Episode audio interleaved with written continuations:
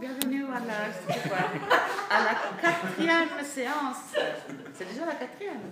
Donc on, aura trois, trois sous, deux sous quatre. Ah, c'est le troisième, donc c'est juste le premier qu'on a fait. C'est pas mal. Euh, bienvenue dans cette journée de pluie, vraiment une journée d'automne parfaite pour euh, lire et réfléchir. Euh, donc si vous avez eu des questions ou des fils à reprendre, euh, des questions, des clarifications, revenir un petit peu en arrière. S'il y a des choses qui sont restées pour vous pas claires avant de se plonger dans la question de, de la pensée féministe, des couleurs, qu'est-ce que cela veut dire? Il y, a, eu un grand débat après, on a pris un pot par hasard dans la cantine avec les autres des doctorandes sur la question de Simone de Beauvoir. Elle était très très négative à son égard. Il paraît qu'il y a eu des documentaires très négatifs aussi dans les médias. Alors je trouve qu'il y a un acharnement contre Simone de Beauvoir qu'il faudrait un petit peu essayer de contenir. Et c'est basé sur le texte. Lire ce qu'elle a écrit laisser tomber les potins. Après tout, la vie sexuelle de nos penseurs et penseuses n'est pas la chose la plus fondamentale. Euh, alors qu'on essaie de juger un petit peu, évaluer leur place dans les choses. Donc je ne sais pas très bien si vous voulez qu'on revienne là-dessus. Il n'y a rien de particulier? Donc je reprends mon euh, itinéraire. Je vous dis pourquoi je vous ai invité à lire ce texte et peut-être on va tenir un petit les choses plus courtes aujourd'hui vu qu'on est si peu. Euh, mais la qualité est bonne. Donc, je vous ai, les, parcours les suivants, on a fait un petit peu une, une, une du euh, l'humanisme socialiste et l'humanisme marxiste. Et, je vous ai invité à réfléchir là-dessus, car ce n'est pas évident. En fait euh, une espèce de contradiction dans les termes mêmes, ou je l'imagine pour vous, la génération d'après 89. Et il y a énormément de littérature là-dessus. Alors, moi, je vous ai dit, il faut passer la vie à lire, donc vous pouvez aussi explorer un petit peu les sujets. Et je vous ai donné des pistes possible. Euh, Nelson Mandela est quelqu'un qui, jusqu'au bout de sa vie, se définit un communiste, humaniste, socialiste, révolutionnaire, même quand il a eu le prix Nobel, quand il était président du nouveau pays.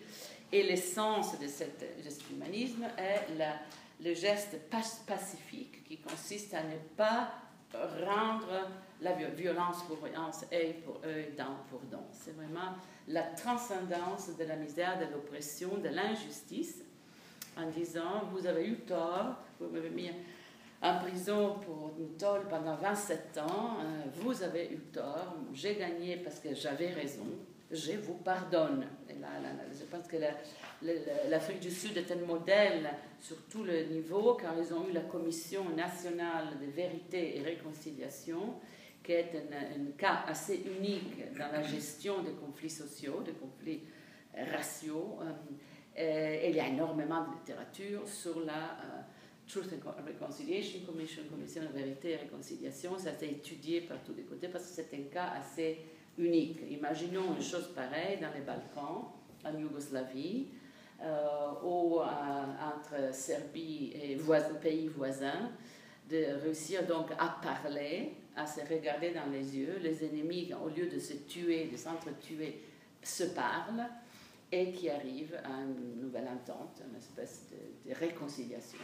Donc c'est très important et là il y a aussi tout un effet euh, psychothérapeutique. Hein. donc il faut revenir un petit peu à la question de la parole. Donc euh, ma défense de la psychanalyse, je vous rappelle, euh, vous pouvez être contre, mais il faut savoir contre quoi l'on est. Donc lire Freud, lire des euh, le dictionnaire du féminisme et psychanalyse d'Elizabeth euh, Wright. Je vous l'avais déjà cité, je le récite. C'est Wright W.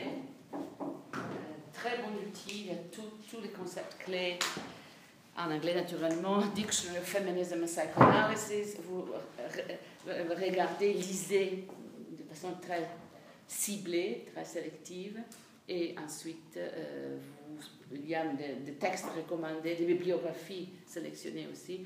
Il faut un petit peu comprendre pourquoi la parole a une fonction thérapeutique. Pourquoi parler soigne? Parler de ce qui fait mal, parler de la douleur, de la souffrance, parler du refoulé, parler de pulsions, parler du désir de déchirer, de tuer l'ennemi, parler de l'impossible et de, l'intolérable. Donc là, il y a toute une fonction aussi psychothérapeutique qui est très importante aujourd'hui dans un domaine qui pourrait être pour vous une débouchée de travail, qui est toute l'aide humanitaire.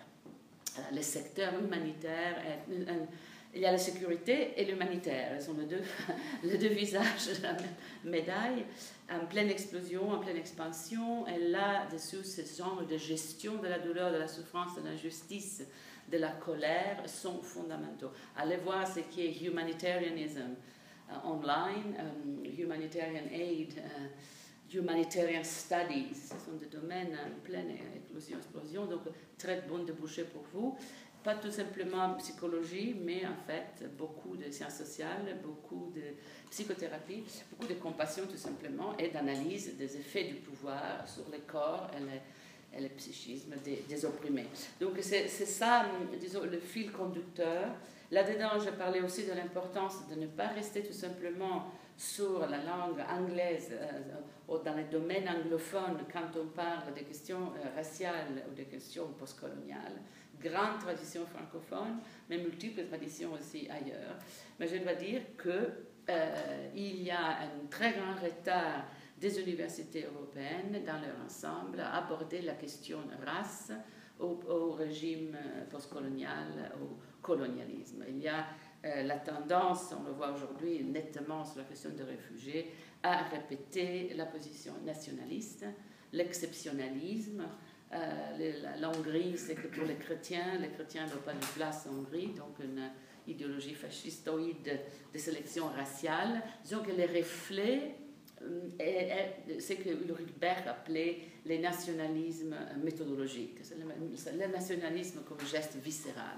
Ce qu'il faudrait faire, c'est un travail beaucoup plus détaillé sur les multiples colonialismes européens, euh, dans une veine, dans une clé multilinguistique, polyglotte. Il faut faire l'impérialisme portugais, le colonialisme espagnol, euh, il faut faire le colonialisme italien, qui est la, Libye, l'Albanie, il faut faire le, colonialisme suédois, danois, la Danemark aujourd'hui est aussi propriétaire de la Groenland. Euh, la Danemark était le septième pays au monde pour l'exploitation des esclaves.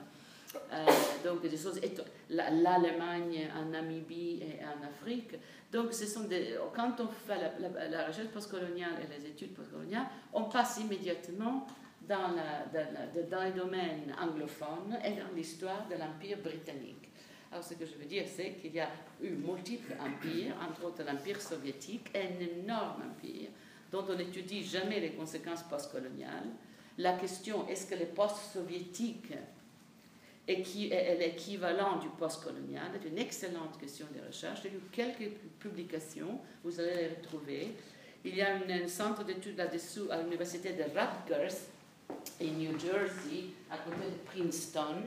C'est un centre pour les études européennes, University of Rutgers.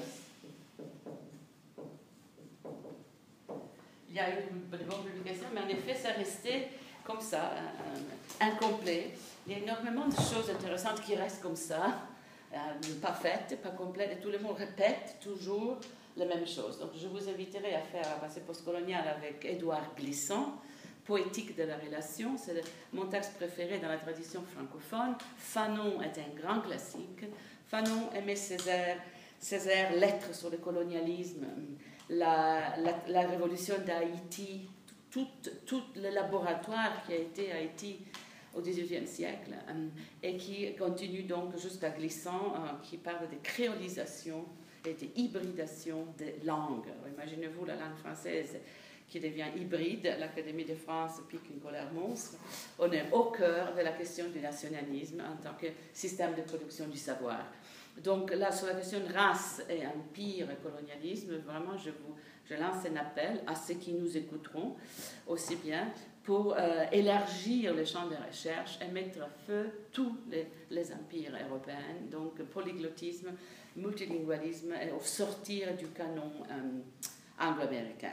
Cela dit, puisqu'elles ont fait tout le boulot, il faut quand même qu'on parle de la question de pensée féministe et race en langue anglaise, notamment à partir de la longue tradition des États-Unis. Partout dans les études féministes en Europe, je fais énormément de travail là-dessus, quand on parle de la question de la race, c'est presque toujours 75% de, de temps, c'est l'esclavage et, les USA. Donc c'est vraiment la thématique centrale, comme s'il n'y avait eu que cette cette, traite des esclaves transatlantiques comme si c'était la seule et comme si c'était le seul génocide. Donc c'est très, très important de mettre tout ça, comme je dis, relativiser et essayer d'élargir. Mais venons donc à la longue histoire, féminisme américain et antiracisme anti-esclavagisme, abolitionnisme, comme on dit. Si vous faites abolitionnisme, féminisme en Google, vous trouverez immédiatement toute la première vague américaine, la déclaration de Seneca Fall et toute, cette première vague de, personnages qui étaient à la fois euh, militantes pour les droits des femmes et militantes pour l'abolition de l'esclavage. Donc c'est une, une, histoire très particulière et qui fait de la question race un pilier de la théorie féministe américaine anglophone. Il n'y a pas d'équivalent immédiat chez nous, sauf pour le rapport que j'ai souligné et je continue à souligner entre Simone de Beauvoir, Jean-Paul Sartre et Fanon. Sartre qui écrit la préface au bouquin de Fanon et Simone de Beauvoir qui s'appuie sur le, concept de double conscience pour euh, l'appliquer à la question, à la condition féminine. Donc cette filière existe, elle disparaît un petit peu après, dès que la deuxième vague s'est un mouvement, euh, car l'influence des États-Unis est énorme, la pensée américaine, et donc on passe presque immédiatement à la question euh, esclavage, race, USA. Il y a un personnage fondamental qu'il faudrait que vous mettiez à feu, et c'est Angela Davis. Euh, Angela Davis, qui est un personnage unique dans l'histoire du féminisme, elle n'a pas écrit beaucoup, donc je ne l'ai pas mise, euh, mais elle a écrit cette autobiographie et des choses extraordinaires. Angela Davis, euh, qui devient associée aux Panthères Noires et incarcérée et mise en prison pour terrorisme, alors qu'elle était étudiante de Herbert Marcuse à San Diego son autobiographie dans laquelle elle raconte pour comment elle a été impliquée dans la lutte armée, chose qu'elle a, toujours niée, tout simplement on lui a volé, c'est une américaine, donc elle avait euh, des pistoles à la maison, des armes à la maison, elle dit qu'elles ont été volées et, les gens qui, ont, volé ces armes, on, les ont utilisées après pour euh, euh, des luttes de caractère politique, c'est-à-dire elle était proche du groupe de Panthères Noires en Californie, mais sûrement elle n'était pas responsable des tueries, mais elle s'est fait de ces belles années en prison quand même.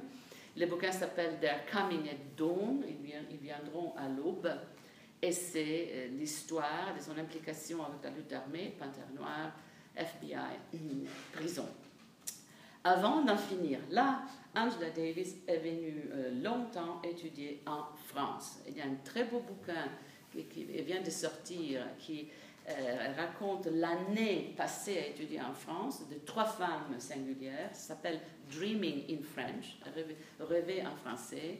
Les trois femmes sont Jacqueline Kennedy, Susan Sontag et Angela Davis. Elles avaient 18-19 ans quand elles sont venues à Paris. Trois histoires complètement différentes. Jacqueline à Auteuil-Passy, Sontag au quartier latin et euh, Angela Davis, très proche de Jean Genet et de Simone de Beauvoir, donc Saint-Germain. Très proche parce qu'elle était aussi marxiste communiste. Elle, a cru jusqu'au jusqu'au bout à la révolution socialiste en pensant que seule une révolution radicale, un changement radical de société pouvait nous libérer du racisme. Angela Davis, comme Simone de Beauvoir et Jean-Paul Sartre, a été invitée à l'Union soviétique et traitée comme un personnage euh, clé elle a deux ou trois euh, euh, doctorats honoraires d'universités qui n'existent plus. L'université Lénine euh, à Moscou 2, l'université de Petersbourg 3 qui n'existe plus. Donc vraiment, là aussi, l'humanisme socialiste, dans les cas d'Angela Davis, la question raciale, donc l'implication de la lutte armée, les panthères noirs, et l'énorme euh, du système carcéral américain, donc elle devient une terroriste. Vous connaissez sûrement son visage parce que c'était la tête avec la coupe afro qui est devenue comme le visage de Che Guevara, une icône mondiale, mondiale. Les gens ne savent même pas de quoi il s'agit, mais ils la mettent sur les t-shirts sur le pochoir, etc. J'ai vu des, gens de droite qui avaient cette tour, c'était mignon. Donc c'est devenu une icône, elle est très, je la connais très bien, c'est une femme d'une sagesse extrême. Elle dit, oui, les gens adorent cette image parce que ça les rappelle leur jeunesse, leur jeunesse révolutionnaire. Elle travaille beaucoup sur les prisons en ce moment, elle vient souvent en Europe pour poser la question, qui est-ce qu'on renferme?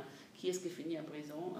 Nous savons que maintenant la Hongrie a passé des lois spéciales qui permettent de mettre en prison immédiatement les réfugiés car il est interdit de rentrer dans leur pays. Donc là c'est vraiment Foucault pour, pour, pour, d'amis. Euh, renfermement, euh, criminalisation, euh, gestion des désordres sociaux. Angela a un, un, trait d'union très important qui précède la vague féministe. C'est vraiment dans les années 60 qu'elle parle bien, très bien français, une grande histoire comme ça entre elle et Géné, et beaucoup aussi avec Simone de Beauvoir. Et quand elle est en prison, ce sont les intellos français qui préparent la campagne pour la libérer. Là, vous trouverez énormément de choses sur YouTube, des documentaires, la, la réunion à la mutualité pour libérer Angela Davis, c'était libérer Angela Davis, libérer Mandela pour ces années-là. Très important. Et puis après, elle sort de prison, elle écrit ces choses. Elle, est, euh, elle était jusqu'à il y a deux ans professeure à l'université de Santa Cruz en Californie, où elle a enseigné à côté de Donna Haraway et de Teresa de Lauretis et de James Clifford pendant très longtemps, donc département sublime. Elle a eu énormément de mal à avoir un poste, car les recteurs de l'université n'étaient pas très contentes d'avoir une ancienne prisonnière euh, criminelle dans son université, mais elle a tenu bon. Et les dernières années, elle a écrit beaucoup plus sur la culture noire, sur la musique, que sur les choses politiques. Son livre sur la prison n'est jamais sorti. Le problème avec Angela, c'est qu'elle a très peu de bouquins. Personnage clé.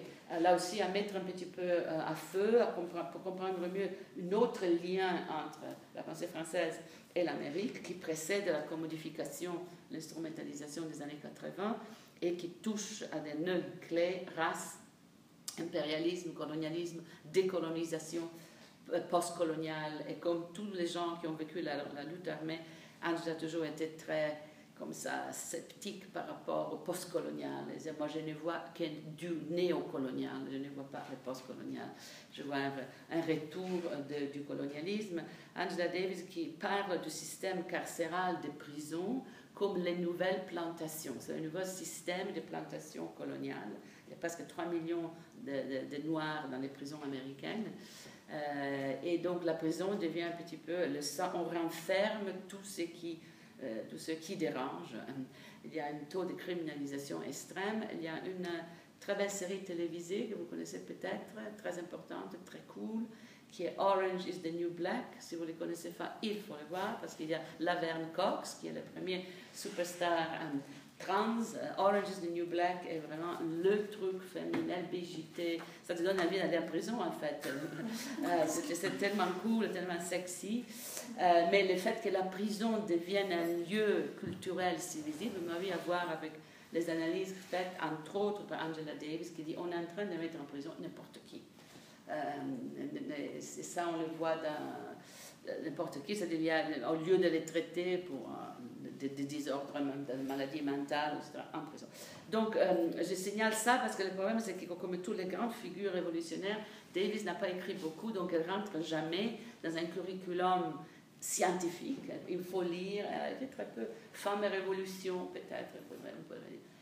Qu'est-ce que tu lirais? Qu'est-ce que tu dis? Um, The Coming at Dawn, Women, Women in Revolution. Peut-être, j'aurais dû mettre ça. Je sais plus, mais j'ai l'impression qu'on Elle a écrit des bouquins de caractère révolutionnaire, oui.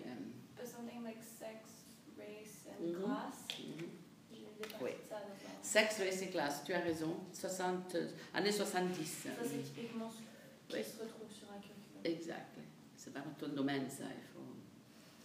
C'est dommage que les gens lisent sexe, race et classe. Peut-être moi aussi, je suis. Je l'ai à la maison, mais je dis. Bon, ben, ce que je vous propose, c'est, disons, les plus jeunes. C'est-à-dire, on. Euh, on, a, je, vous ai invité à lire les textes qui sont devenus canoniques, c'est-à-dire Bell Hooks et Sojourner Truth, qui sont des textes qu'on cite toujours, toujours. Je ne sais pas si vous avez vu le Sojourner Truth, c'est 1851, donc on est dans la première vague. On est avec les, les, les, les figure fondatrice même du féminisme contemporain, elle pose la question, il y a un mouvement de femmes, est-ce que moi je compte comme femme, est-ce que c'est mon mouvement, moi qui suis femme esclave euh, euh, noire, euh, et pas tout à fait humain. Donc ce qu'il y a là-dedans, c'est la double conscience, encore une fois, que le, signifiant femme est déjà en soi très diversifié, et femme noire n'est pas femme blanche. Euh, femme esclave n'est pas femme libre, donc différence à l'intérieur d'une catégorie qui se veut unitaire pour pouvoir gérer une, lutte, une résistance. Euh, c'est très important que cette double appartenance, cette, cette facture interne à l'être femme va continuer dans les années 80-90 et deviendra au moment donné presque un autre mouvement. Les femmes de couleur hésitent beaucoup entre le mouvement féministe et le mouvement de libération raciale. Il y en a beaucoup qui disent, moi, je préfère à ce moment-là euh, Luther King ou Malcolm X, hein, euh, plutôt que ces histoires de bonnes femmes. Est-ce que moi, je suis une bonne femme? Donc là, c'est vraiment genre de truth. Je travaille 22 heures par jour.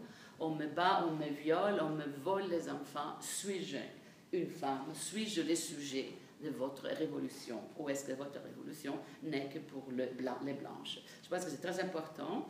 Et il y a aussi la question, je ne suis pas femme car je ne suis pas tout à fait humaine.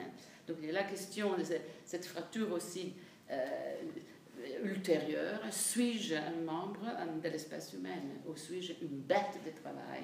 Suis-je quelqu'un d'autre? Donc cette histoire de la bestialisation des races est très très importante. Euh, je le dis, je le répète, dans la classification des espèces de, de l'espèce animale, la race animale commence avec les Africains. C'est la, coupure, c'est la ligne de démarcation. Linné est un très grand scientifique, mais c'était aussi un homme de son époque. Il est bien évident qu'accès à la catégorie de l'humain est très fortement gardé, contrôlé par d'autres facteurs.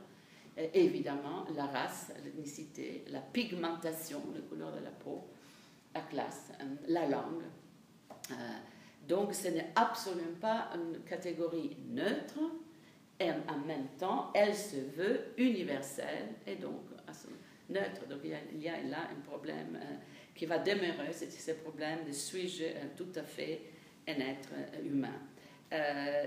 autre chose que la la confiance révolutionnaire des marxistes. Euh, donc, alors qu'Angela Davis, exactement comme Simone de Beauvoir, a une structure de pensée très rigoureuse, hegelienne, marxiste, a été formée par Marcuse, donc elle sait penser l'oppression, l'aliénation et la libération dans un schéma hegelo-marxiste. Cet autre mouvement n'est vraiment plus un mouvement de base. Il n'y a même, il n'y a pas sûrement pas ce Sojourner truth, mais aussi pas ce chez Bellux, il n'y a pas de structure théorique, il n'y a pas de philosophie de la libération. Il y a une très grande rage et il y a euh, un, vécu phénoménologique, existentiel, qui est euh, le vécu, d'une femme qui euh, se promène dans le monde dans un corps de femme noire, dans un corps femme de couleur. Donc elle peut lire Simone de Beauvoir et dire, moi je peux à ce moment-là corriger presque chaque ligne, chaque phrase, parce que pour moi, ça ne marche pas comme ça. Donc Bellux reprend à son compte la phrase de Surgery Truth dans son livre qui a déclenché vraiment une vague. Euh, on est en 82, donc c'est quelque chose comme dix ans après Angela Davis. Euh, pas très bonne relation entre Bellux et Angela Davis, dans le sens que Angela euh, a été un petit peu, comme toute sa génération, mise de côté à cause de leur marxisme, à cause de leur socialisme, par une nouvelle génération de femmes qui dit Mais tu ne racontes rien de ton vécu. Ce qui est vrai. Angela Davis, je crois qu'elle a, elle, a fait son coming out euh, euh, en tant que lesbienne il y a dix ans. C'est comme Simone de Beauvoir, elle n'arrive pas à parler en réalité de leur vécu sexuel, car ça ne compte pas dans un schéma hegelien marxiste. Ce qui compte, ce n'est pas avec qui tu couches, qui tu aimes, ce qui compte, c'est est-ce que tu es prête à mourir pour la révolution Je cite là T. Grace Atkinson, une phrase célèbre de Amazon I don't, I don't care who you sleep with, I care if you're ready to die for the revolution. Donc on est dans une structure de pensée vraiment en béton. Et donc le vécu qui est fondamental pour la deuxième vague, le, privé et le politique, the personal is the political, euh, le, vécu, le privé, tout, tout l'aspect personnel qui est fondamental pour la politique féministe est mis de côté. Et alors la Belle Hooks, par contre, euh, parle que de ça. Elle n'est pas LGBT du tout, c'est une femme straight, mais elle parle de l'expérience, euh, du vécu, une phénoménologie des enfants sortis de l'esclavage. Elle parle de sa grand-mère, elle a pris les noms de sa grand-mère. Belloc s'appelle Gloria Watson, c'est une très grande amie. J'ai eu une lettre d'elle. Il y a la, semaine dernière, un enfant, un, étudiant arrive de Kentucky, on s'est caché au bout du monde, sans Internet, sans rien. Elle amène une, lettre écrite au crayon, à moi, en de Bell Hooks. Elle, signe maintenant Bell Hooks. Autrefois, elle, firmait signer Gloria. Elle va très bien. Hein. Donc, elle a pris les noms de sa grand-mère, elle a pris les noms de l'esclave. Euh, et elle a pris à son compte toute cette expérience de l'esclavage.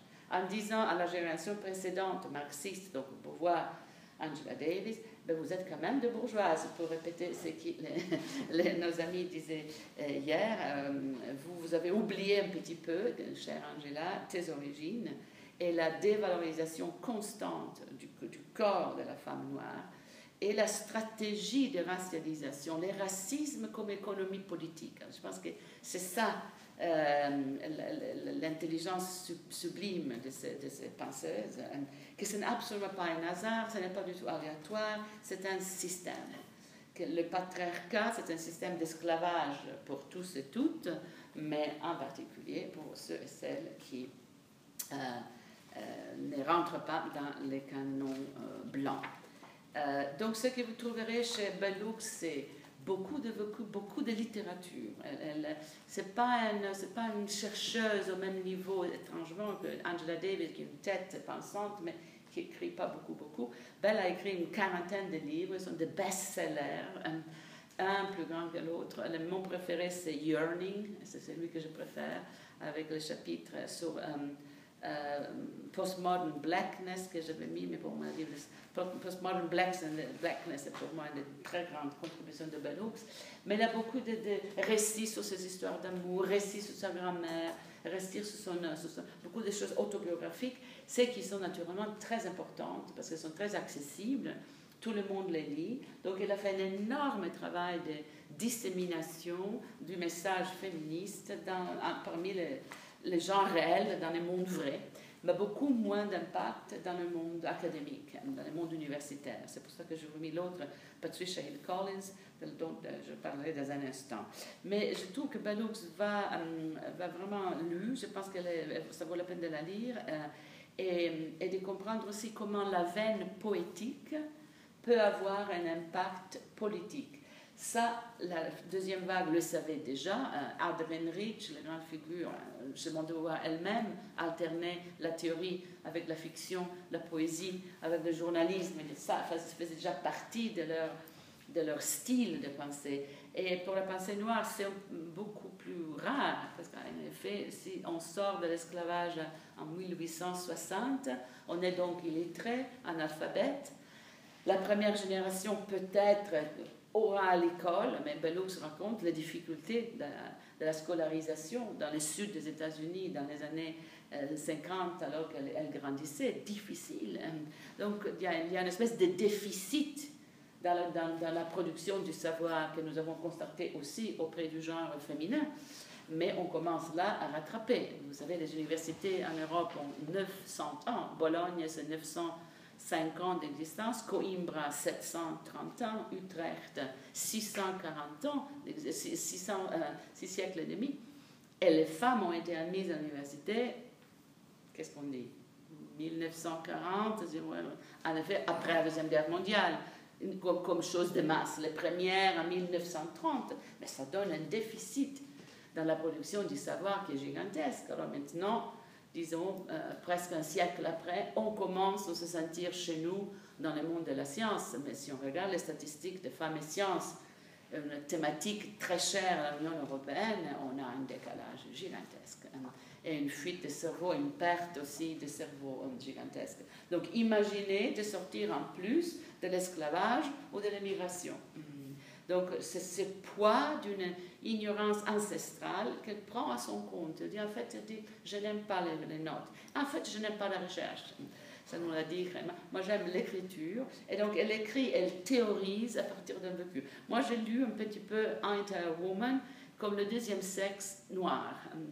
Et après, c'est une phénoménologie du vécu du corps féminin noir, très honnête, très bien écrit, très polémique euh, et assez unique dans son genre. Euh, et à un moment donné, elle a arrêté d'écrire complètement, elle ne fait que des choses de grande circulation dans les grands journaux. Les chapitres, je voudrais vous signaler là-dessus aussi, Black Women and Feminism, est vraiment une espèce de critique de comment la théorisation féministe ne fait jamais assez de place à l'expérience de femmes de couleur, de femmes noires. Euh, donc il y a une, espèce de, euh, de, conscience sociologique. On sait que, sur le plan numérique, quantitatif, euh, les femmes blanches savent qu'il y a un problème pour la représentation des femmes de couleur, mais en réalité, toute la structure de la pensée féministe est organisée de telle façon que la libération des gens noirs, des gens de couleur, ne fait pas partie de la pensée féministe. Ce sont deux mouvements différents. Alors il y a une espèce d'appel. Si vous lisez rien d'autre de, de ce texte de Bellux, je pense celui-là qu'il faut lire. La, Black Women and Feminism. Donc, qu'est-ce que vous faites de notre vécu? Où est-ce que vous nous mettez dans vos grandes théorisations? Un petit peu, un petit peu injuste, parce que je pense que Simone de Beauvoir euh, euh, laisse la place à ça mais quand même, euh, euh, polémique un petit peu euh, autour d'Angela Davis. Vous trouverez la figure d'Angela Davis toujours en filigrane dans le texte, 183 explicite. Bellux qui parle de, d'Angela Davis en disant essentiellement c'était pas une féministe, c'est une révolutionnaire. et, a elle n'a pas observé la première règle du mouvement de femmes deuxième vague, parler à partir de soi, hein, le personnel et le politique. Elle a théorisé une révolution armée, mais qu'est-ce que ça nous laisse? Donc, génération, c'est dix ans après, mais aussi structure de pensée tout à fait différente. Euh, donc, grand personnage est maintenant retiré si on n'a pas une, adresse e-mail et un website. Je ne sais pas qui va vous lire, mais nous, on continue à la lire et je pense qu'elle est très importante et euh, admirer son style aussi, parce que c'est une, une, possibilité d'écrire comme ça, euh, accessible, poétique, euh, touchant, et très très aigu, très clair sur les questions de la souffrance. Il y a une aspect presque pastoral, sinon thérapeutique chez Bell Hooks, la douleur, la souffrance, les cris de ces femmes esclaves, leur, leur presque souffrance structurelle, les, viols, les enfants qui sont emportés. Euh, une espèce de poids. Hein. Et donc, il y a un, aspect spirituel très fort chez, euh, chez elle, comme d'ailleurs dans toute cette tradition de pensée noire qui sort de l'esclavage. Et là, pour l'humanisme, c'est très important parce qu'on a d'une part la querelle contre une idée de l'humain qui est implicitement blanche, donc l'humain est blanc. Donc c'est le premier niveau de discussion. Donc moi, noir, est-ce que je fais partie du genre humain? Pas sûr. Euh, humain n'est pas du tout neutre. L'universalisme de la Révolution française est peu un mensonge, ce n'est pas vrai. Révolution d'Haïti, euh, le, laboratoire, c'est la Révolution d'Haïti, 1792. Les esclaves d'Haïti qui s'auto gèrent leur euh, libération, créent la République d'Haïti, il faut absolument aimer Césaire là-dessus. Euh, la figure clé est Toussaint, euh, Toussaint, Toussaint, Toussaint, Toussaint, Toussaint, Toussaint, Toussaint l'ouverture. Toussaint l'ouverture, merci. C'est le personnage clé, c'est le grand-père. On, revient en francophonie. Bellux ne même pas ces sources-là. Toussaint l'ouverture est le grand, la grande figure.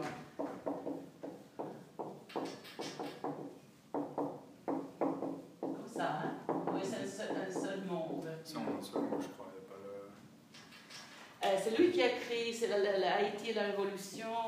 Enfin, il, a, il a écrit énormément de choses. Sa, sa thèse était très simple. Il y a eu une grande révolution en France, la Révolution française qui a établi liberté, égalité, fraternité, l'universalisme républicain comme notre règle. Bon, Haïti est encore une, plantation, un esclavage. Moi, je vais libérer les esclaves d'Haïti. On va constituer, transformer la plantation en république d'Haïti. Ça a duré 5-6 ans et c'est fini avec la garde républicaine qui rentre dans Haïti et tue tout le monde. Donc euh, c'est un bel épisode, c'est comme Olympe de Gouges. Olympe de Gouges fait le travail pour les femmes, Déclaration universelle des droits des femmes. Elle est envoyée immédiatement à la guillotine. Et Haïti fait la révolution des esclaves. Toussaint l'ouverture écrit des choses magnifiques. Et on envoie la garde républicaine pour fermer ces laboratoires et tuer tout le monde. Il faut quand même tenir tout ça un petit peu en perspective. Ce n'est pas, je suis tout à fait pour évidemment les lumières, mais il faut avoir un aspect un, un plus complexe, une lecture plus complexe. Complexité, s'il vous plaît. On ne peut pas continuer à croire à ces règles comme ça universelles sans aucune qualification. Là, il y a du boulot à faire, à mettre en rapport la grande révolution avec ces choses. euh, Ils sont toujours étudiés en histoire, jamais pris en compte en philosophie, et très peu dans les études féministes, quand, je répète, vous, allez être sick and tired, quand on fait la passée raciale postcoloniale, on sort de l'Europe, on fait immédiatement l'Amérique. Alors il y a des histoires chez nous qui sont bien plus intéressantes, plus complexes, et euh, où vous auriez beaucoup moins de, con- de concurrence sur le plan des recherches et des publications, car, car personne ne les étudie. Donc réfléchissez très bien à votre carrière, que c'est que tout le monde veut, c'est des choses tout à fait nouvelles et originales, il y a des milliers de choses qu'on n'étudie jamais qui sont d'intérêt absolument fabuleux. Donc foncez sur les choses que personne n'étudie, ça, ça vous donne, vous, votre particularité, et c'est votre spécificité qui va vous donner les bourses et les financements qui vont, croyez-moi, construire votre euh, carrière. Il n'y a aucune autre façon de construire une carrière aujourd'hui que de trouver les financements soi-même. Euh, ça, c'est la triste réalité. Donc, Susanne Overtout, il y a 16 épisodes et, et, et, et- il y a donc une querelle avec l'humanisme universaliste en disant Mais suis-je donc un être humain? S'il y a une révolution française, n'ai-je pas le droit de libérer les esclaves et d'appliquer exactement les mêmes principes à- à mon peuple, les femmes, les esclaves. La réponse de la révolution française a été assez nette. Non. Et non. Et donc, vous n'êtes pas du genre humain, ou si vous êtes, le deuxième sexe, c'est un autre ordre euh, de personnages, et ces, grands, euh, principes universels ont quand même leur facture, leur contradiction. Humanisme donc compliqué, là-dessous, non-universalisme, querelle avec l'humain, mais toujours chez Bellouk d'une façon nette, un humanisme chrétien, toujours dans la culture noire américaine, Dieu et la religion. Protestante en grande partie, Martin Luther King en serait le, le symbole, mais dans toute la littérature, Zola Newners, dans, euh, il y a la présence de, de, de l'aspect culturel, spirituel. Euh, Dieu est un, facteur. euh, c'est le seul qui peut nous protéger de la violence des hommes. Et donc, le, le sentiment de la communauté de l'Église qui est très très fort, ce qui les rend évidemment pas très populaires chez les penseuses, les penseuses laïques, hum, mais quand même ça fait partie de l'histoire. Et Bellux ne dirait jamais des choses très violentes contre l'humanisme. Tout simplement, l'humanisme blanc a vraiment fait échec, mais nous, les Noirs, on a nos, formes de communautarisme, de- d'empathie, de compassion, etc. Patricia Hill Collins, dix ans après, on est à UCLA, donc on est en plein euh, niveau universitaire. Je voulais vous signaler cette distance. Donc, euh, je pense que tu as raison, vraiment, on aurait pu mettre Angela Davis ici. Je le mettrai la prochaine fois. Euh, on est dans un contexte universitaire. On est à UCLA et on est dans des études de genre. On est la porte à côté de Sandra Harding, dont je parlais, vous vous souvenez peut-être, Sandra Harding, qui était la première à faire la classification des théories, des écoles de théorie féministes.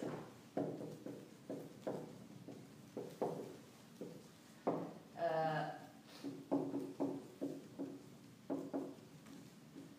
UCLA est vraiment un temple de cela. Il y a donc l'empirisme,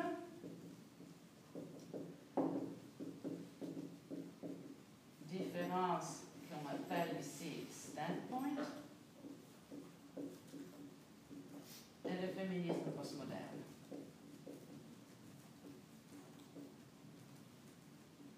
Donc le contexte change pour euh, Patricia Hill Collins. On est dans un contexte universitaire où il y a déjà les études de genre.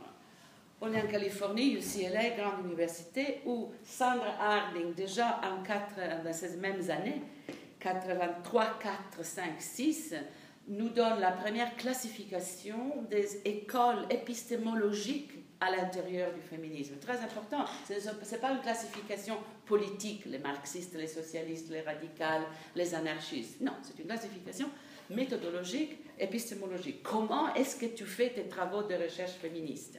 Et je vous avais signalé que tout cela a lieu au milieu des années 80, car il y a des structures universitaires en place. On commence, nous, à Utrecht en 87, 6, 7, on commence les premiers cours d'études féministes, on est en train de construire du savoir à partir du vécu. Et j'étais très fière, très honorée et très heureuse de voir, pour faire partie de la génération qui a fait ce travail d'extraction de savoir, de connaissances à partir de la souffrance, de la misère, de l'oppression, des expériences intolérables, euh, dures et difficiles. Donc, euh, empirisme féministe, c'est tout simplement le recueil de données fondamentales est-ce qu'on sait assez? Est-ce qu'on connaît la situation des femmes Et si femme est une catégorie fixe et unitaire, est-ce qu'on connaît assez? J'ai cité le cas d'une thèse que je viens de corriger sur les femmes en Albanie. Et en le lisant, je me suis dit, je ne savais rien de tout cela. Et l'Albanie n'est pas si loin. Donc, euh, on a toujours des données à recueillir, du vécu euh, euh, dont il faut faire témoignage. On n'en a jamais assez. Donc, empirisme, le vécu, c'est le personnel politique. Bon, il faut vraiment euh, aller voir. Donc, un petit peu de méthodologie ethnographique, euh, euh, recueil de données fondamentales. On continue à faire ça. je vous signale que les différentes méthodes des écoles féministes ne sont pas exclusives. On peut, tout le monde fait des combinaisons, bien sûr.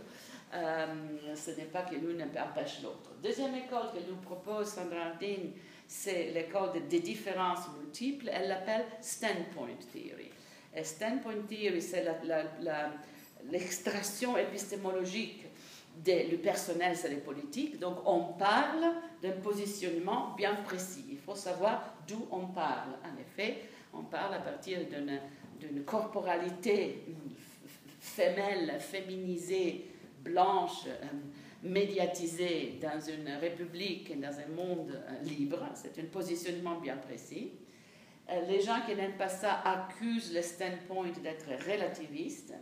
Il ne s'agit pas de relativisme, il s'agit de positionnement. C'est bien pour cela qu'au début de ce cours, je vous ai mis pour la première séance le texte de Donna Haraway de 91 qui parle des savoirs situés. Et les savoirs situés, c'est le consensus qui sort après la classification de Sandra Harding les points de consensus qui restent, les points clés de notre production du savoir, c'est les savoirs situés. On parle à partir d'un positionnement bien précis, c'est-à-dire on refuse l'universalisme. Euh, et, ça ce n'est pas du relativisme, ce sont des savoirs situés, des micro-universels, si vous voulez, mais cela implique déjà une critique de l'humanisme universaliste et de l'universalisme humaniste.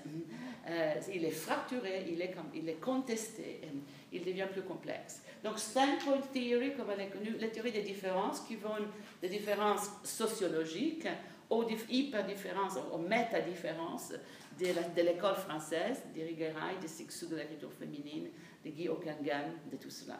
Euh, énorme euh, école sur les différences, je pense que c'est le, groupe principal dans la communauté des chercheurs.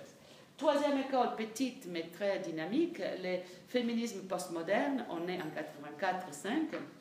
toute la déconstruction, l'impact de la pensée française aux États-Unis. Souvenez-vous que cet impact a été énorme, je vous l'ai déjà dit, les grandes universités américaines vraiment euh, accueillent avec intérêt et curiosité le post-structuralisme, la déconstruction et la psychanalyse lacanienne. Ça devient une espèce de canon euh, euh, tout à fait important pour à partir du milieu des années 80 jusqu'à maintenant. Yale, Harvard, toutes les grandes écoles, Chicago, Stanford, euh, étudient les, les, mêmes penseurs français qui en France disparaissent. Donc il y a cette, cette, cette mésalliance transatlantique dont j'ai déjà parlé. Euh, et donc, le postmoderne est une communauté existe. Et l'idée clé du féminisme postmoderne, c'est de remettre en cause la nature unitaire des catégories. Femmes, quelles femmes Toutes Je ne vois pas. Euh, donc, c'est une déconstruction des catégories fixes qui fait un petit peu peur à une sociologue du savoir de la science telle que Sandra Hart, qui dit mais si on fait trop si on remet en cause les catégories, on n'a plus rien avec quoi travailler, c'est dangereux. Donc une petite querelle avec les postmodernes, qui est reprise par Donna Haraway, qui dit non, Sandra, tout te trompe, on a tout en commun une seule chose, les savoirs situés. Les postmodernes en plus fracturent les catégories, mais ce n'est pas pour les éliminer, c'est pour les rendre plus précises. Donc femmes, noires, incorporées, femelles, nées, construites comme ça, et ça va être très important, les postmodernes, naturellement, pour tout ce qui va avoir lieu après, du côté du queer et LBGT. Donc là, c'est la préhistoire de, Patricia Hill Collins. Euh, vous trouverez tout cela dans n'importe quelle histoire de la pensée féministe. Euh, ce sont, disons, les nœuds clés, les moments euh, clés. je vous conseille de lire The Companion to Feminist Philosophy qui est en train d'arriver, vous le trouverez bientôt. Ça, vient, ça vient la semaine 2 ou 3, ça veut dire c'est euh, ou les Oxford, si vous lisez les Oxford Handbook de Feminist Theory, vous trouverez des expressions comme standpoint theory, que, donc c'est vraiment, ça fait partie du, bagage euh, de, de, cette traduction. Donc, parce que Shai Collins a à sa disposition tout cela, en plus toute la tradition noire compliquée. Euh, donc, elle est un petit peu l'héritière universitaire de Bell Hooks, de Angela Davis et de multiples autres qui n'ont jamais vraiment eu la chance de s'exprimer. Euh, considérez aussi qu'aux des années 80, il y a l'explosion des études postcoloniales. Mais les postcoloniales n'est pas la race, voyez-vous. Il y a une, une, distinction entre les domaines du pouvoir de, production des connaissances. Les postcoloniales, essentiellement, c'est c'est l'Asie, les continents indiens, donc il y a, moi je dirais euh, rétrospectivement, une racialisation à l'intérieur des discours qui tournent autour de la race. Les postcoloniales rarement parlent des Noirs. Les postcoloniales, c'est les Indiens, c'est les immigrés, c'est les Asiatiques. Et le, race theory, c'est les Noirs. Donc rétrospectivement, euh, les gens de couleur, c'est les Afro-Américains. Il y a quand même une intéressante. Si on regarde ça avec les lunettes Foucauldiennes, il y a une organisation de, savoir qui est presque symptomatique de division hein, interne. Je vous signale qu'il y aura immédiatement les études blanches, whiteness studies, des, autres immigrés, les immigrés européens qui s'organisent pour dire, bon, le postcolonial qui vient d'Asie, les Afro-Américains, et nous, les pauvres immigrés européens, nous avons tellement souffert aussi, nous, les Italiens, les Juifs, les Hongrois, nos amis les Suédois, on a vraiment travaillé. Nous, nous, nous nous plaignons jamais, nous demandons rien du tout, et on ne nous voit même pas. Donc, une grande bagarre euh, entre, disons, les émigrés. Au niveau des, des, recherches, vous trouvez énormément de matériel. Euh, pas les Français, mais beaucoup d'Italiens, d'Espagnols, disant, mais qu'est-ce que Ils se plaignent tout le temps, et nous alors? Et, et ça, c'est vraiment. Et puis, le Whiteness Studies disparaît au cours des années 90 c'est assez un petit peu, à un certain moment, c'est assez dur comme confrontation. Euh, et sur le processus par lequel il y a des différenciations à l'intérieur de la communauté émigrée. donc, euh, Italiens qui sont les, disons, les gardes frontières de, la blanchitude, euh, et après les restes blancs, italiens et juifs, gardiens de la blanchitude. Il y a énormément d'études là-dessus. Et, au plan de la, culture populaire, je vous signale, je vous l'ai dit, la série télévisé Les Sopranos, qui a tout cela en miniature à son intérieur, quand Tony Soprano, italien, donc dit à son fils, je n'ai pas pu te donner tout ce que je voulais, mon fils, donc tu es blanc. Je te donnais I gave you whiteness. Moment, c'est-à-dire, dire que ça prend, hein, ça prend un, très grand débat, parce que ces séries télévisées sont écrites par des gens comme vous, par les meilleures têtes pensantes à l'intérieur de, notre culture.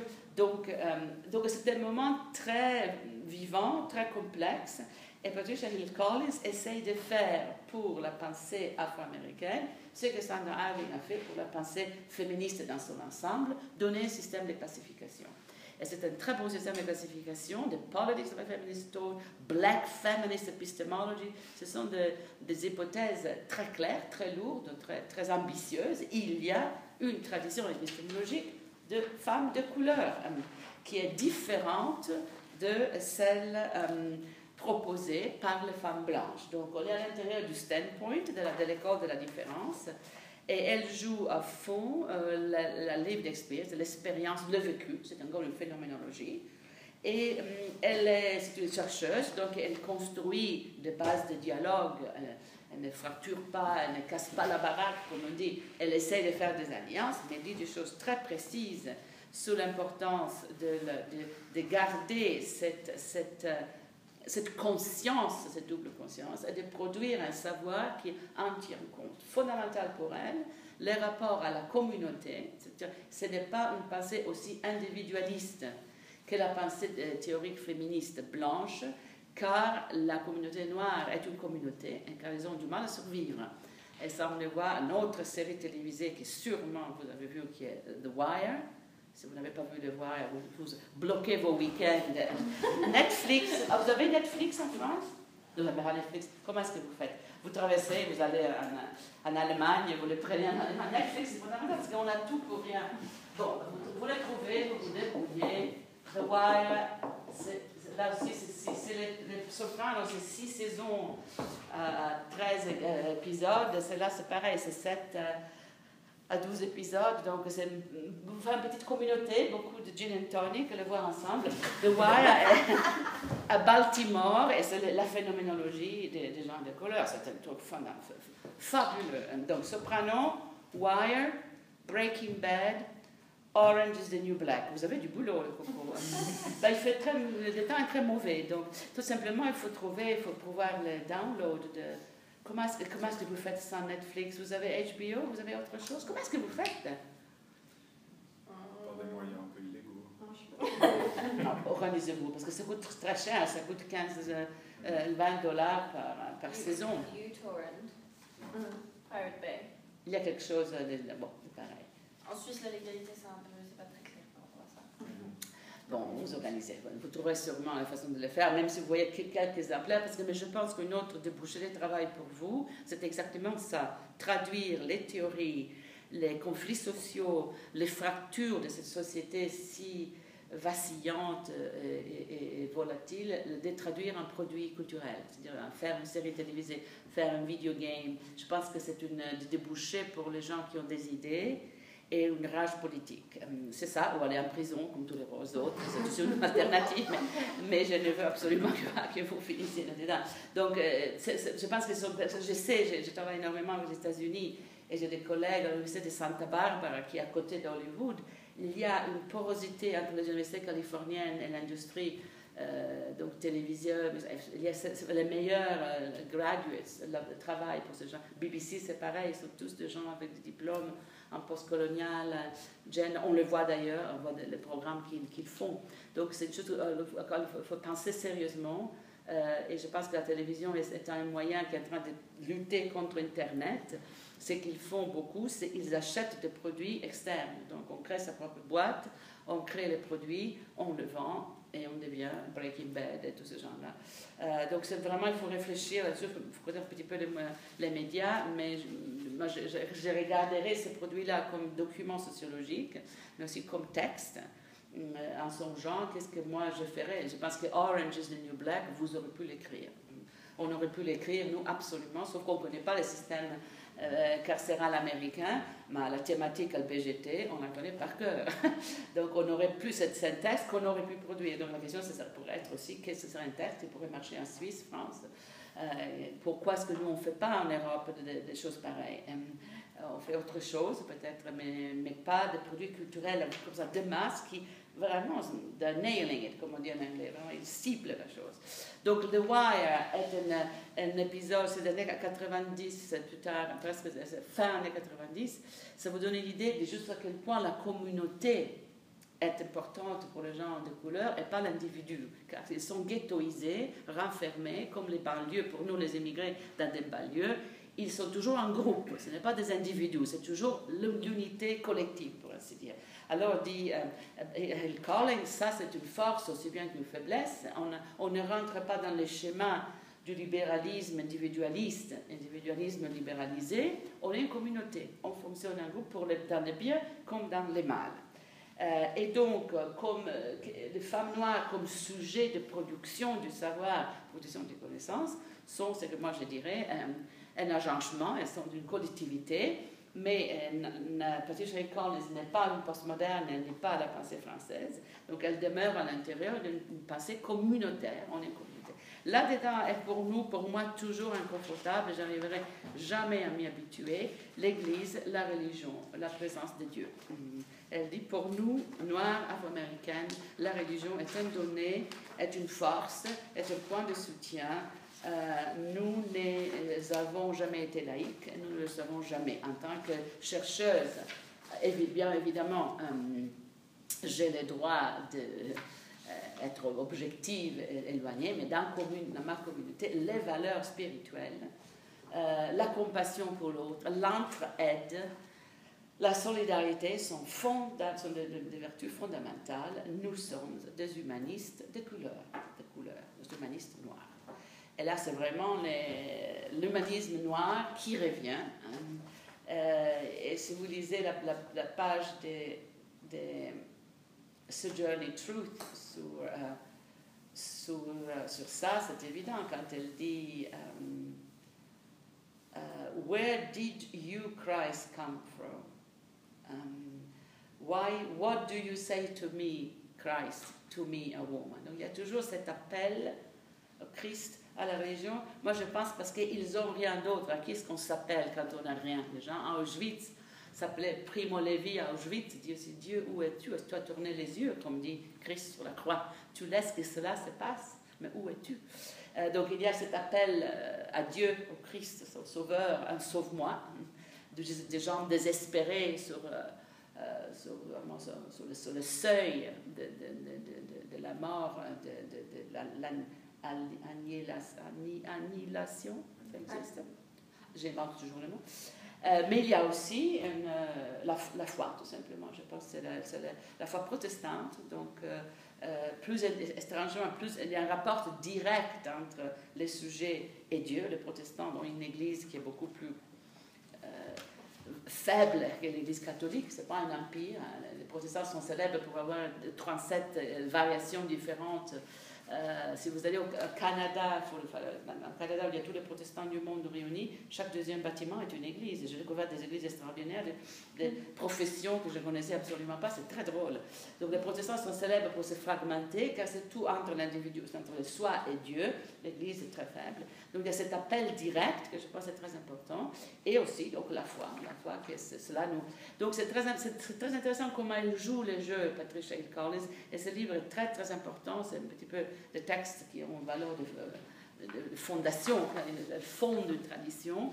Elle reste absolument à l'intérieur de la différence du standpoint et de l'humanisme et dans donne une recette pour les chercheurs avec tout un glossaire, avec des termes clés euh, il faut vraiment les lire attentivement. Elle nous donne un, dictionnaire, un abécédaire du féminisme noir. Euh, comme ça, on apprendra qu'est-ce que c'est la rhétorique euh, du racisme, le racisme structurel, la solidarité raciale. Elle, déligne, elle définit le champ de, données, définit le champ de recherche. Et on est donc à 90, donc c'est tôt dans l'ensemble. Je pense que c'est à partir de ce moment-là, on peut dire que les critical race studies, les études critiques des races, se mettent en, mouvement, se mettent en place. Et ça donne une autre filière de, la pensée féministe que nous ne possédons absolument pas en Europe. Ça donne à un moment donné, on en reviendra parce qu'on va revenir sur la race plus avant, ça donne l'intersectionnalité, ça donne Kim Crenshaw, si vous connaissez ces mouvements. Donc on peut repartir d'eux, que vous connaissez, pour revenir en arrière et voir pas comment ça s'organise. Mais ça s'organise très tôt, 90 c'est tôt, c'est déjà en place. Et ça devient un petit peu une autre histoire, c'est à côté de la théorie féministe, donc ça en fait partie, mais la terminologie et les, points de référence demeurent différents, la généalogie est différente. Et ce qui va se passer dans le temps, c'est que cette école euh, noire de couleur, elle refuse le poststructuralisme et le postmoderne, euh, sauf pour un article de Bell, Hooks qui dit Postmodern Blackness. Euh, que j'ai mis au programme, j'espère, dans lequel elle dit Mais pourquoi est-ce qu'on ne ferait pas la déconstruction de la catégorie noire? Et pourquoi est-ce que ce serait que les blancs qui peuvent déconstruire? C'est un petit peu raciste, n'est-ce pas? Je pense que ça va être plus. Euh, mais il y a une espèce de méfiance de la part de standpoint theory noire. Donc, si vous lisez Hill Collins, vous comprendrez, mais il suffit de la lire, vous comprendrez immédiatement pourquoi c'est impossible qu'à partir de ces prémices, on puisse aussi ouvrir les catégories à une critique radicale. C'est une autre méthodologie, ça ne marche pas. Et il y a tellement de boulot à faire dans les racismes structurels des États-Unis, après Reagan, et avec tout, quand les prisons commencent à se on commence à, renfermer les gens, que les deux filières euh, se démarrent un petit peu et elles, euh, vivent des vies séparées. En fait, ça, On essaye toujours de, passer de l'une à l'autre, mais en réalité, euh, surtout sur les questions sexualité, homosexualité, etc., très très dur. Et là, Angela Davis, euh, enfin, quand elle fait son coming out, elle dit Je suis femme noire, euh, socialiste, lesbienne, enfin, on l'aura entendu. Euh, elle le fait dans l'occasion où Farrakhan, vous savez, la marche de Farrakhan, les, frères de l'islam, on, fait, on est en 94, peut-être, 13, 14, plus tard, 97 peut-être, 80. 97, 1997, Farrakhan, le frère de l'islam, organise la marche des hommes noirs sur Washington. Un petit peu en mémoire de Martin Luther King. Ça s'appelle la marche de millions, a Million Man March, la marche de millions d'hommes. Ils sont tous euh, afro-américains, euh, islamiques, conduits par Farrakhan. Et il y a là-dessus une énorme discussion publique, entre autres de femmes de couleur. Il y a une contre-marche proposée, la, la, marche des femmes noires. Euh, mais ils n'arrivent jamais à être un million. Mais de beaux documents là-dessous, où Angela Davis et les autres parlent de l'importance des, femmes noires. Euh, on existe aussi, mais remarquez là aussi l'importance des de frères, de brotherhood, hein, le, le frère de l'islam comme donc là aussi les traces de Malcolm X euh, euh, qui organisent la communauté noire. C'est les est vraiment ce qu'il faut dire. Tu vois, c'est entre le gangstérisme et l'islam. Ce sont les choix. Euh, qu'on a une bourgeoisie noire avance un petit peu, mais c'est une situation très complexe. Donc, rentrer dans les détails de la sexualité, du queer, homosexuel et noir, pas vraiment. Aussi parce que l'islam est là dedans comme principe organisateur de la communauté, communauté qui ont été laissées comme ça pour donner, donc rentre en jeu un système d'organisation. Donc, on ne parle pas beaucoup de ces choses-là. Donc, très difficile, une fois, surtout que les queer émergent du postmoderne, il y a des mouvements queer très durs. Ah, les discussions très, très. Je pense qu'à ce moment-là, que Bello se retire un petit peu, c'est vraiment très compliqué. Et puis vient 9-11, et vient le, le début des guerres, et là c'est la question islam. Euh, donc il faut penser à la question islam, frère de l'islam, comme une chose qui touche la communauté afro-américaine d'une manière directe et qui produit aussi euh, une structure de production du savoir et des non-dits euh, considérables. Donc, dès que la déconstruction aux États-Unis demeure blanche, demeure dans les grandes universités et dans les masses, disons, populaires, il y a d'autres facteurs qui entrent en jeu. Euh, et pour la communauté noire, ou bien le protestantisme, Martin Luther King Patricia Hill Collins avec les formes de production des savoirs égalitaires, émancipationnistes, euh, humanistes classiques, ou bien en fait les frères de l'islam qui organisent, s'organisent et et qui gardent un petit peu de l'ordre dans une communauté qui est abandonnée à soi-même. Ben voilà, c'est l'expérience d'aujourd'hui, c'est important parce que vous verrez qu'en même temps que Baduc s'écrit euh, son bouquin, euh, je le fais espérer, la prochaine fois, on aura, la prochaine vague de canonisation des pensées féministes avec les méga théorisations de Alison Jagger, qui est un, bouquin de 500 pages sur le féminisme et les théories de la nature humaine. Quatre, cinq types d'humanisme différents mis à, côté, un, un, dialogue avec euh, les théories féministes. Donc, en même temps, on a une phénoménologie noire, vraiment, euh, du début du départ, les corps noirs, la mémoire de l'esclavage, et dans la théorie féministe blanche dominante, une théorisation très, très. Avec Jagger, on est vraiment dans, dans, le début de, de l'acte de théorisation féministe de pointe. Là, on passe vraiment à l'avant-garde de, de, de, connaissances et de formulation du savoir. Donc, euh, je voudrais qu'on garde toujours tout cela quand on lit les Américaines, qu'on se rappelle. Moi, je mettrai le petit texte sur je le mettrai sur un, euh, protège-écran. C'est une, page euh, qui dit Mais suis-je suis une femme? Suis-je un être humain? Est-ce que Dieu m'écoute? Existe-je? Est-ce que j'existe? Parce que parce que, ces cris de colère et de douleur fait partie de l'histoire, mais il n'y a pas une réponse immédiate. Pour nous qui vivons ici en Europe, garder clair dans la tête qu'on a du boulot à faire et que parfois on utilise tout ce travail vraiment courageux, génial qui a été fait par les Américains pour ne pas regarder ce qui se passe dans notre jardin, dans nos, dans nos, dans nos rues. Donc, euh, porter la racialisation, le postcolonial en Europe. Ça veut dire multilingualisme. Et d'autre façon, le monde est ici, les émigrés sont ici, dans l'Europe et dans le monde même si la Suisse essaie de faire comme si ce n'était pas vrai. Eh ben, Hongrie est beaucoup pire.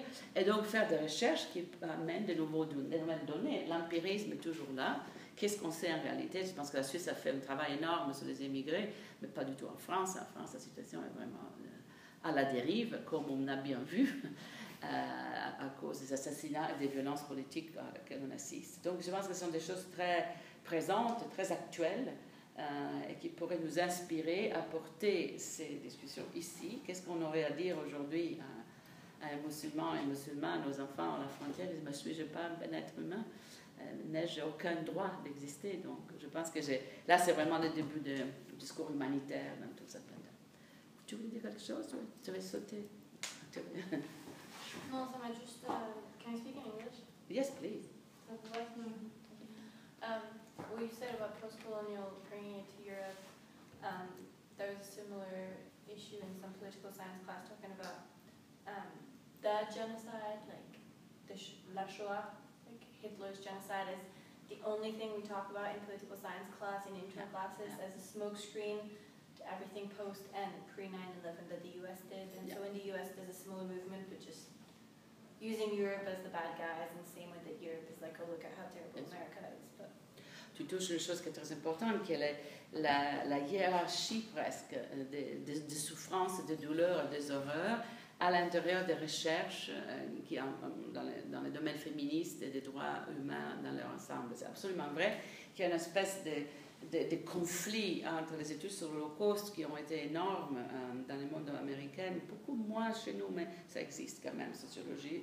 Euh, mais l'Holocauste est le prototype du génocide, c'est les, les méga génocide, et toute la question de l'esclavage et du racisme structurel, qui dit qui a tué, je pense qu'on a dit 42 millions de, personnes, c'est énorme le, poids du génocide de l'esclavage. mais c'est comme s'il y avait une rivalité entre les deux, rivalité pour qui a souffert euh, le plus. Et ça, ça, on le voit aussi dans les produits culturels, on le voit dans le, dans le Wire notamment. Euh, on le voit dans les films de Spike Lee, où évidemment le rapport entre les juifs américains et les noirs américains n'est pas des meilleurs. Euh, les juifs américains, évidemment, en grande partie, une communauté qui a réussi, qui est, qui, qui, qui, est riche, alors que les Afro-Américains les, voient un petit peu comme le, système dominant. Très des relations de sociales et raciales très complexes et très douloureuses, et une, présence institutionnelle très différente. très peu d'études sur la race, sûrement en Europe, études coloniales très peu aussi.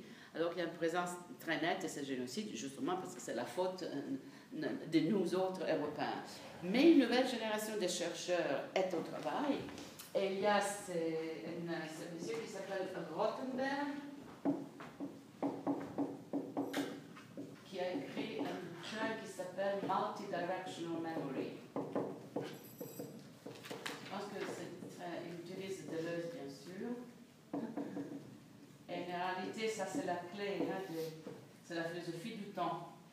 Euh, qu'il ne faut pas que la mémoire soit toujours fixée sur un seul point, comme s'il n'y avait qu'un seul trauma historique, un seul génocide et rien d'autre.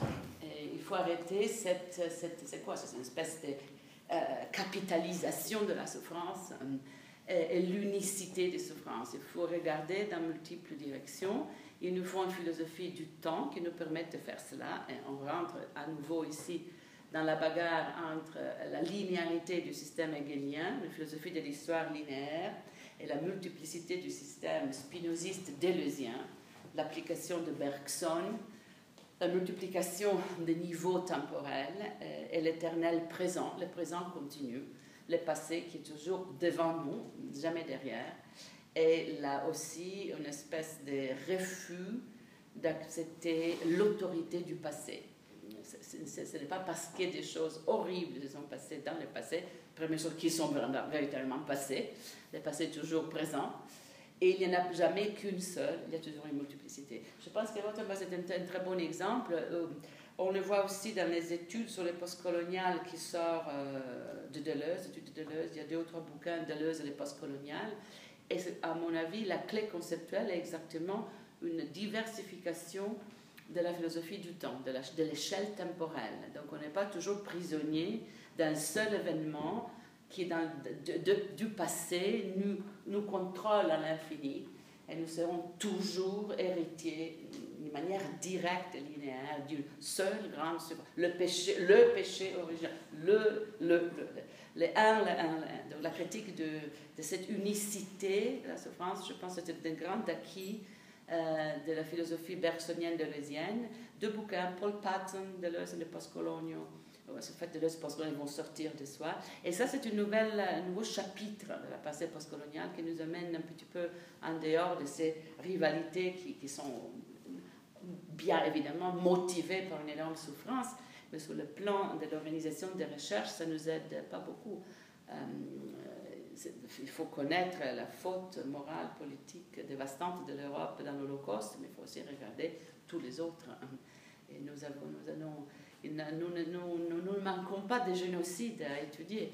Celui du Congo belge, ça a été une thèse qui a été écrite pas, il n'y a pas très longtemps, je pense une quinzaine d'années, la première thèse sur le colonialisme belge qui était partie par une étude détaillée des des bouquins de comptabilité, les, livres de comptabilité dans lesquels on voyait navire quitte le port d'Anvers avec tant euh, nombre d'individus et revient avec sucre cacao des individus, on ne sait plus. Donc c'était une espèce d'étude détaillée de la traite des gens et puis des horreurs que les, rois Léopold a mis en place en Belgique. C'était une thèse qui a déclenché un truc pas possible. Je ne sais pas s'il y a eu de suite en plus quelques bouquins sur l'horreur du, Congo sous la domination belge, mais un grand courage le faire. Et pour, pouvoir les documenter, donc il a regardé oh, les contes, les contes du roi, hein, pour dire qu'il y avait des êtres humains, une traite des êtres humains.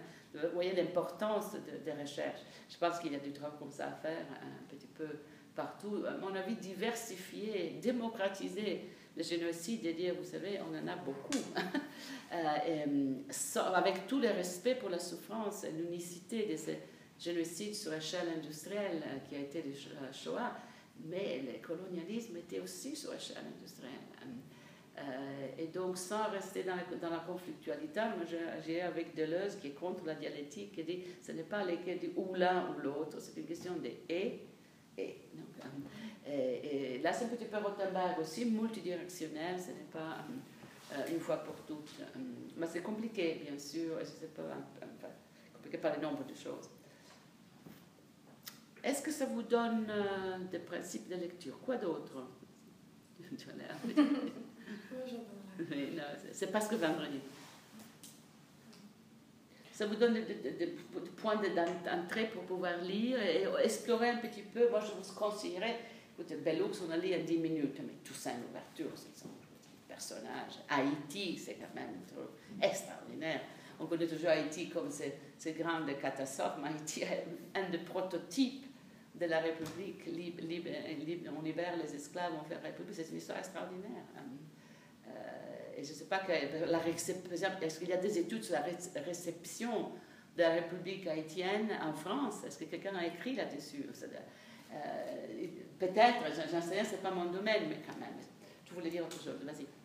Euh, question complètement technique. Donc,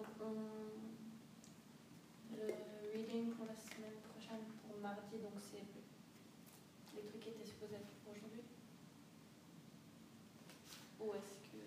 Nous sommes le 17. Oui. oui. Et là, c'est donc c'est les Noirs. Et mardi, on euh, vient à nouveau, le fil conducteur l'humanisme, l'humain, l'humanisme. Donc, je reprends la question euh, de la reconstitution féministe de l'humain. Mais vous n'avez pas accès là, au, tu as accès au programme Oui. Donc, la lecture, c'est, euh, elle n'est pas dans les Moodle, c'est ça que tu veux dire? Non, non, non, c'est juste c'est-à-dire que c'est significatif, mais on a fait l'humanisme socialiste. Ensuite, je voulais vraiment inscrire la question race, mais en fait, c'est une interruption, parce que cette question race, qui commence comme ça, va dans une autre direction. La théorisation féministe continue en, même temps, donc c'est parce que la même année, 83, avec Alison Jagger. C'était sa thèse de doctorat, 400 pages, théorie de la nature humaine, critique féministe des théories de la nature humaine. Donc la cible, c'est la nature humaine, l'humain. Euh, et ce qu'elle donne, c'est quatre thèses différentes, sur, quatre formulations féministes différentes de la nouvelle humanité. C'est un très grand bouquin. Moi, j'ai plus une sélection, mais évidemment, vous savez ce que je pense. Euh, c'est de lire tout, tout. Et aussi la question de la nature, qu'on prenne comme cible la nature humaine. Donc, l'autre lecture, je fais ça souvent, 83, 2015 une très grande chercheuse, Stacy Alamo, superbe, euh, sur, féminisme et nature. Hein, quel est notre rapport à la nature? Euh, C'est-à-dire qu'on n'en a pas, parce qu'on est dans le constructivisme social. Euh, ça, c'est un peu ce qui se passe la semaine prochaine. Et, et, puis ça continue sur la même foulée. Ce que je donne après, c'est donc, là on a, on a fait féminisme et la question de la nature, nature humaine et du mal à penser la nature. Donc on continue avec l'opposition nature-culture, qui est fondamentale pour notre culture. Euh, on n'a pas de rapport à la nature. La nature est un index d'oppression. Euh, donc culture, culture, culture, des textes très classiques. Is female to male as nature to culture, c'est un texte absolument fondamental hein. euh, sur la naturalisation des inégalités. Et donc, mon, hypothèse, c'est qu'on inscrit l'opposition nature-culture à l'intérieur même de la théorisation féministe. Ça, c'est l'hypothèse. Immédiatement, quand c'est un, un, cours sur l'humain et, on va vers euh, le post-humain et non-humain, les génies, les exceptions, je la mets Firestone, 70, culture, culture, culture, culture, c'est-à-dire euh, technologie, euh, que la technologie nous libère des euh, inégalités naturalisantes dans lesquelles nous euh, vivons et dont nous souffrons. Donc deux séances sur elle, c'est vraiment un texte fondateur du technoféminisme à une époque où ça, ça ne faisait pas. Donc il faut lire Firestone et penser à Feminism and Human Nature de Alison Jagger et comprendre l'unicité de cette, de cette figure. Et ensuite, on continue après sur le problème raison critique de la technologie Femmes et sciences, là aussi des textes très classiques. Et puis ça continue comme ça, hein, et science. Donc cette dichotomie nature-culture qui devient une dichotomie, une division à l'intérieur de la théorisation féministe. Il y a des femmes qui travaillent avec la science, et, mais la majorité du féminisme, pas. C'est sciences sociales, on ne fait pas des sciences, on fait des sciences sociales. Euh, nous voilà, nous ne sommes pas dans les sciences-sciences. Donc euh, tout, le, détour, là, ça fait deux, trois séances sur cette histoire. Je reviens sur les postcoloniales parce que quand même, rappel, là c'est les postcoloniales, postcoloniales, c'est-à-dire euh, indiens, asiatiques. Je vous ai mis quand même Joanna Vigulska, qui est le directeur de cet institut à Rutgers, sur les postcoloniales. Est-ce que les post-soviétiques et les postcoloniales? C'est Joanna qui dirige cet institut, elle est polonaise, énormément d'argent, de PhD, si ça vous intéresse, ça vaut la peine. Puis il y a des workshops doctorales, ensuite encore du postcolonial, mais alors là, direction mondialisation, Vandana Shiva et compagnie. Et après, je continue ma narrative, c'est-à-dire comment, à partir du débris du postcolonialisme, sort le néomatérialisme, Donna Haraway, bien sûr, qui ne la connaît pas, l'autre grand génie. Si vous lisez rien d'autre dans ce cours, Manifesto for Cyborg, est-ce que vous le connaissez? C'était fondamental. Vous pourriez aussi songer à prendre Journey Truth, le Manifesto for Cyborg, et faire un rock opéra. Une espèce de musical avec euh, ces textes qui sont très musicaux. En plus, on pourrait vraiment les mettre en musique euh, tranquillement.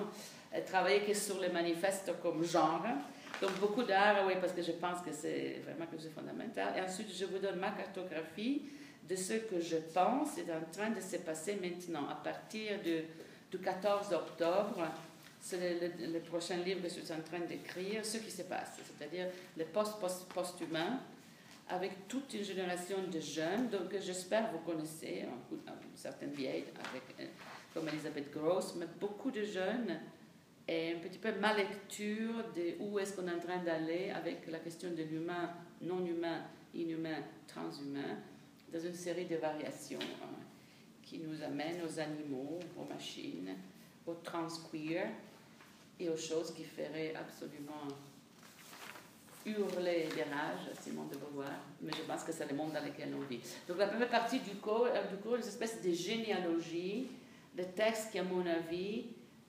résonne avec le développement d'aujourd'hui. On aurait pu commencer de, la fin, c'est commencer avec l'actuel et venir aux sources, mais c'est trop linéaire, trop hegelien. Donc je, commence, je vous donne ma sélection des textes que je pense sont en train de circuler. Les, les xénoféministes dont je vous parlais la semaine dernière, la fois dernière, c'est notre manifeste qu'il faut que vous lisiez, Xénofeminist Manifeste, il faut que vous lisiez, c'est des femmes plus jeunes que vous, Xénofeminist Manifesto. Là aussi, il faut le mettre en musique. Mais pour elle, la vie commence avec Shulamit Firestone. Même pas Simon de Beauvoir, c'est trop humaniste. Firestone, technique, techno, technicity, fémotechnicity. Elles sont, c'est les enfants du post-humain. Donc, euh, je reprends un petit peu cette chose-là parce que je voulais aussi vous inviter à lire euh, des choses qui sont très funky, très différentes, que vous n'allez pas rencontrer dans votre cours, dans l'espoir que ça va être une chose, un truc viral et que vous-même vous serez encouragé à travailler sur ces choses-là, parce qu'à mon avis, là, c'est la croissance, le développement est là-dedans, comme il est dans les séries télévisées et dans les jeux, c'est-à-dire dans ces transpositions et dans les contaminations réciproques des domaines. Donc on de, de disciplines, nature, culture, sciences humaines, sciences exactes, et à un moment donné, tout commence à c'est avec le postmoderne, le poststructuralisme, pensée nomade, et maintenant on est dans les trans. On est dans, les trans, pas simplement les transsexuels, c'est les moindres de nos problèmes, mais dans la transdisciplinarité, c'est qui pose pas mal de problèmes, sur le marché du travail entre autres, où en fait ils ont besoin de gens qui savent penser tout cela, mais ce n'est pas des universités qui vont former les gens comme ça, parce qu'on vous forme à des structures de pensée qui ne sont pas celles de notre époque. Et ça, un, un noyau c'est le problème central des sciences sociales. Un problème énorme qui préoccupe plusieurs commissions mondiales euh, et qui n'ont pas de réponse, euh, car elles ont une très grande peur de, de passer nomade de décontamination, même s'ils savent pertinemment que le développement doit passer par là. Mais le postmoderne, des choses pas claires. Enfin, ça c'est un petit peu le parcours, mais à la fin vous pourrez renverser et recommencer à relire. Mais j'espère que vous rencontrerez des textes, Firestone par exemple, que vous ne connaissez pas. C'est extraordinaire. Vraiment extraordinaire. Bon, j'espère que vous allez lire à un moment donné et qu'il pleura beaucoup ce week-end. Vous serez renfermé chez vous avec le gin tonic. Et je ferai un club, sauf que vous sans Netflix, mais avec quand même ces séries, il faudra faire quelque chose.